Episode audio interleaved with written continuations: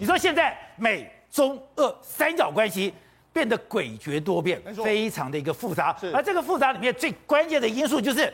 现在俄乌战争已经打到今天了。我们刚才讲的，现在俄罗斯已经把所谓的压箱底的仓库的武器全部拿出来狂轰滥炸，代表他打这场战，他现在也是有点心有余而力不足，非常疲累。所以他一直希望我要中国的支持。可是最近妙了，普京跟习近平两个最近通了一个电话，通了一个电话以后，两边各发表新闻稿，各发表新闻稿以后，有一个关键字，在俄罗斯里面说，中俄两国要发展军事关系，可是。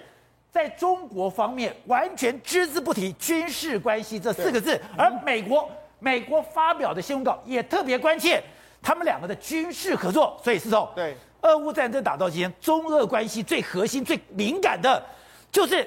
中国会不会给军事援助？没错，实上在六月十五号这一天呢，普这也是习近平六十九岁生日的时候，普丁打个电话给习近平。那当然两个人谈了非常久的这个时间，谈了非常久的时间里面来说，后来呢，双方发表了这个这个所谓会后的这个这个声明，其实是不太一样的。中国就说，哎，中方愿意跟俄罗斯在涉及主权、安全等核心利益还有重大关切问题啊，互相支援，过这个密切战略合作。他没有写什么，可是呢，俄罗斯直接把它写出来。他说，在能源、金融。工业还有运输，还有其他领域的合作。然后他还说，两位领导人还谈到了发展的这个军事关系。发展军事关系。俄罗斯那边的这个声明里面是说的比较具体。所以说，在俄罗斯有发展军事关系，但中方没有这几个字。中方没有讲的非常非常明显。当然，当然，这军事关系这个问题是美国最在意的。所以，美国在他们两个会谈之后，他第一个声就说：“那你们这个。”这个中国不要站在这个历史错误的这一边，他讲了这样，然后同时呢，白宫还说我们没有证据显示说中国有提供武器给俄罗斯，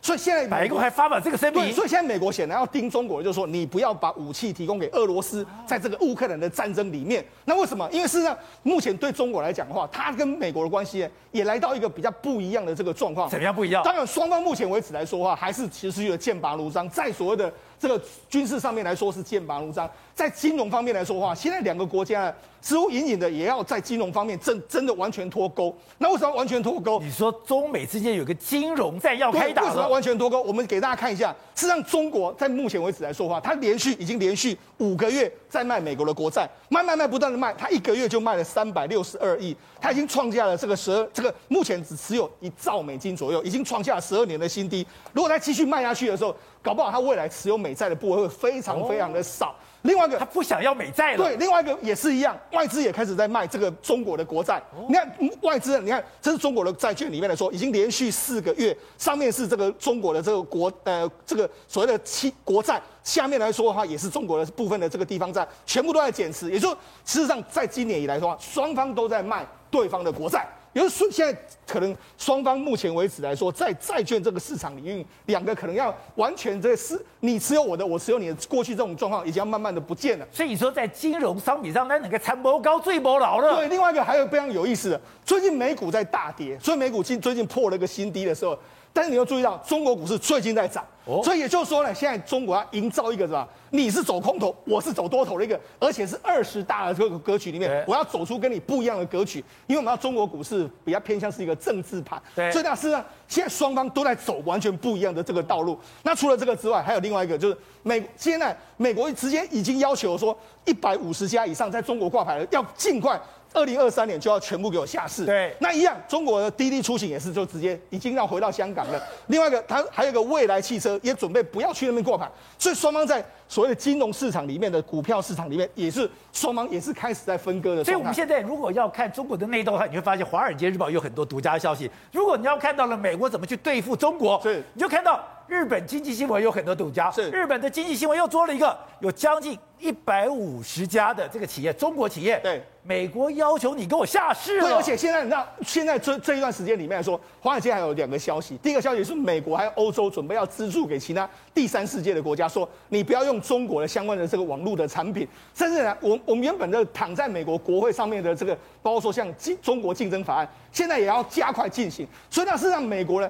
他很关心你在你中国跟俄罗斯你有没有军事互相的合作，但是同一方面来说，他对中国的这个打压、军事方面、科技还有这个金融打压，其实也是没有停手的。所以说，双方现在的竞争领域从军事、从经济、从金融，全部都开战了。对，没错。所以你要知道，事实上，中美的关系来说，到目前为止还是没有一个转折往往回去的这个路上。但是呢，其实美国某些程度来说，它是紧盯着，它在另外一边紧盯着中俄之间的发展。好，所以董事长，你在强调，今天习近平跟普京这样的一个对话非常耐人寻味，而且习近平跟普京的对那个互动，要把一个人给加起来，这个。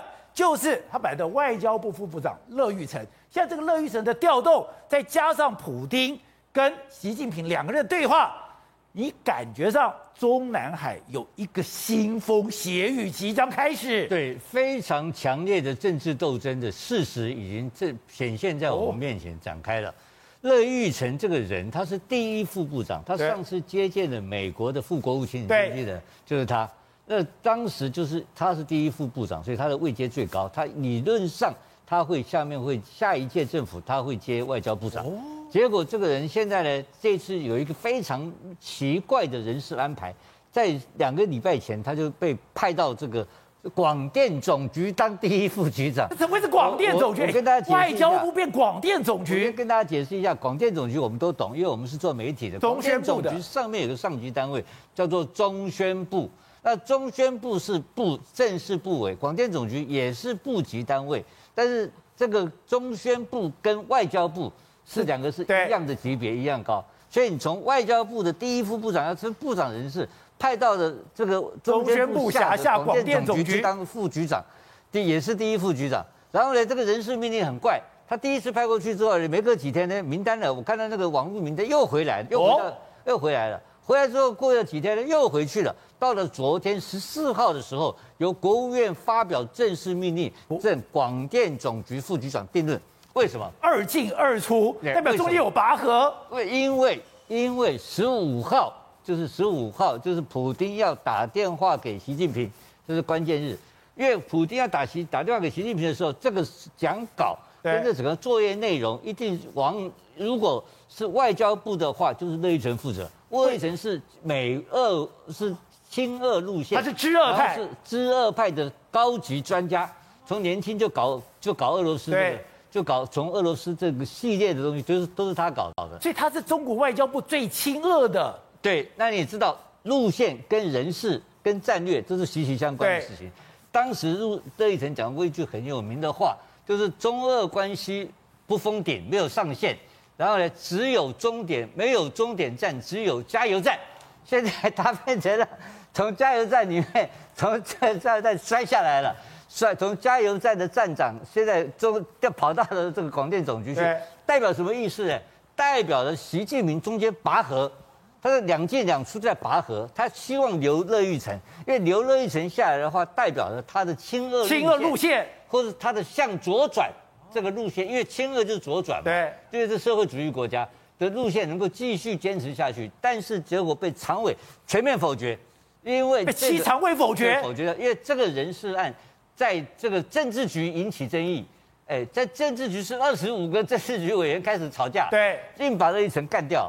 乐玉成的的资格就是候补中央委员，那那这个你想想看，这个广电总局的局长是候补中央委员，对，就很羞辱的把他赶出去了。那这个结果就知道，十五号的这个对话电话内容。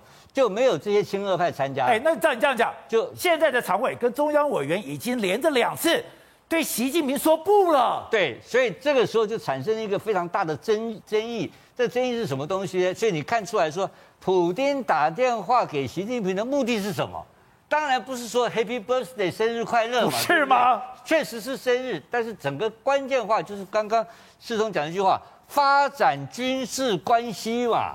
什么叫发展军事关系？这个时候就是说，你当时习近平有承诺我普京一些事情，他承诺过了。承诺的？二月四号在冬奥会的时候，对，他们是不是发表联合声明？对不对？联合声明把两边关系就是那时候没错，上无上限，大家都要抵制的时候，我普我我千里迢迢风尘仆仆的来站你的台，站你的台就是要得到你的承诺嘛。所以二四二月四，所以这个四月四号冬奥会他们见了面，对不对？四月二十四号发动俄乌战争攻击，对，不对？这所以这个时候他要抓到中国，所以用想象就知道。现在反过来证明这个是对的事情了。为什么对呢？因为你想想看，四月四号如果当时习近平答应他，对，四月二十四号开始产生开战了，然后中间就发生了路线争执，哦，就发生了李克强出来了，没错，因为李克强会起来。王毅之前本来讲说他去支持这个俄罗斯支持普京，没多久他把话吞回去说，我支持联合国宪章。两个论述，第一个论述他的第一个论述就是说。他支持，他反对北约东扩，对，支持俄罗斯，对不对？这第一段话。然后过了一段时间之后，突然间八七常委开会，然后《华尔街日报》不是写说内部有纠纷，对，意见不合，就王毅第二次又发言了。第二次发言就是说我们要回到联合国决议，对。所以王就把话吞回来了，吞回来这中间一直拉扯，就是李克强系统，李克强跟习近平为了这个事情。产生争执，当然不是两个人，是两个后面的系统产生争执，路线有争执了嘛？对，因为你讲过，对中国来讲，现在最重要的是经济问题。我如果是经济问题，我靠向俄罗斯，靠向俄罗斯不是美国抵制我，欧洲也抵制我，我全世界最大的两个市场我都没了，我怎么活下去？这个就是今天李克强这个派系重所谓的商业跟经济派系的人的主张嘛。那习近平要硬干嘛？对，习近平认为说得到中俄的资源，那当时他他承诺的事情，所以到今天。这个路线到到今天还在坚持不下，因此昨天才有乐玉成的这个人事案。昨天跟前天，乐玉成这个人被干掉了，就知道说啊，这个路线已经这个战争到此就告一段落。所以七常委里面六个是占上风了，全部占上风，所以习近平妥协了嘛。习近平妥协之后，乐玉成这个人就垮掉了嘛，你看到了。然后左，然后你看到两个新闻稿不一样嘛？为什么不一样呢？当然，这个就是。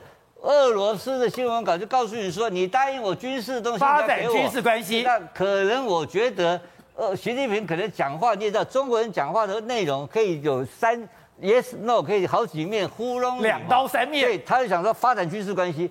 那这个话一出来的话，开玩笑，可新华社稿看不到这几个字啊，新华社不敢写这几个字，因为没有这几个字，或者私下有不敢写。然后老美今天马上发飙。白白宫发言人立刻说：“没有，我们证明到今天为止，中俄之间，俄中国没有提供任何军事，而且不要站在错误的地方，哎，没有这回事啊！所以立刻就否认这个事情。但讲完是不是就算了呢？当然不是。可是这个时候就证明了一件事情：这个目前习近平在这个所谓的外交路线上，亲俄路线受到极大的挫折跟挑战。那这个挑战会不会影响到二十大的人事布局？当然有一部分部长已经影响了。”但还有更大事情一定会发生。好，辉城，刚才讲的，现在中国内部有没有讲，为什么他的斗争那么激烈？因为他的经济面临极大的一个压力。之前会讲到，为什么习近平亲俄路线走不下去？是因为你走了亲俄，你就会得罪了欧洲。你如果得罪了欧洲，你失去了这个市场，那你现在已经没有美国市场，你再没有欧洲市场，那你整个中国没有办法来接受。好，那现在就看到习近平李克李克强指数就出来了。他们现在看到很多李克强的指数是。它真的开始下滑，特别是哎，连用电都下滑了。对，我们都知道，一旦用电量下滑，就代表其实工厂是没有在运转的。那如果你工厂没有在运转，就代表了你那一些出口这些一定会更下面的就完完全受到冲击。所以你现在在吹牛说你现在的出口多么差不好，你现在说你的经济多么好，你的股市现在在上升，可是用最简单的你的交通运输量、你的用电量这些基本数字。你是下滑当中，所以为什么这个称为是李克强指数？包括耗电量，包括铁路的货运量，跟银行的放贷量，就代表你的物流、你的资金流，你全部都是往下的情况之下。怎么可能？你中国的经济会不断电？所以现在出来的数字告诉我们，现在中国除了运输量下滑之外，竟然连工厂用电量也呈现一个下滑状态。所以这代表着中国经济，哎，可能会问题越来越大。那除此之外，他们现在又发现，你觉得很可怕？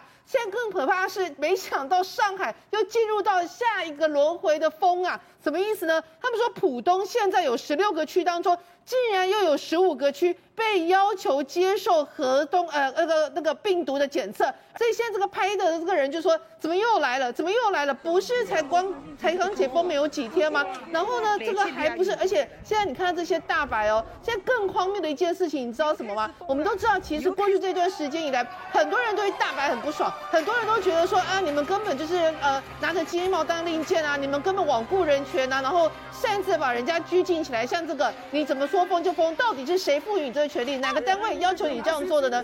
这个人说话更夸张，他就叫这一些小区人全部都配合他。就小区的人说：“你是为我们人民服务的，在讲什么？”就这样讲一讲，他讲说：“你们是我的臣民，臣民，臣民都出来了。”后来这个那个旁边那个大婶就整个抓狂：“谁是你臣民啊？你单位你以为你是皇帝啊？”所以整个都到翻来。现在更夸张的一件事情是，原本要来规范那些相关的一个呃秩序的大白，现在带头造反了。因为大白现在竟然完全也领不到薪水，所以现在变成是大白穿着他们的防护衣走上街头，不断的呼唤：“给我钱，给我钱，还我血汗钱。”